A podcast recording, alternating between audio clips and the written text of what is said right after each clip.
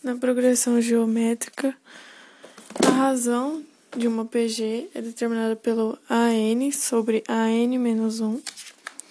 O termo geral de uma PG é AN igual a A1 vezes Q elevado a N menos 1, que é a razão e N é o termo que você quer descobrir.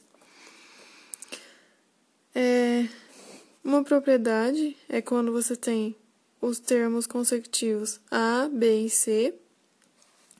Você pode descobrir eles por B ao quadrado igual a A vezes C.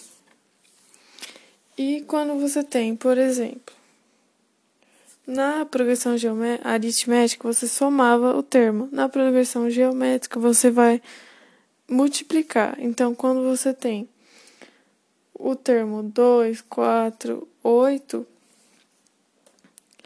a razão entre eles vai ser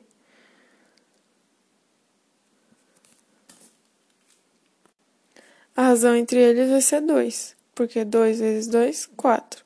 4 vezes 2, 8. É a soma dos termos de uma PG.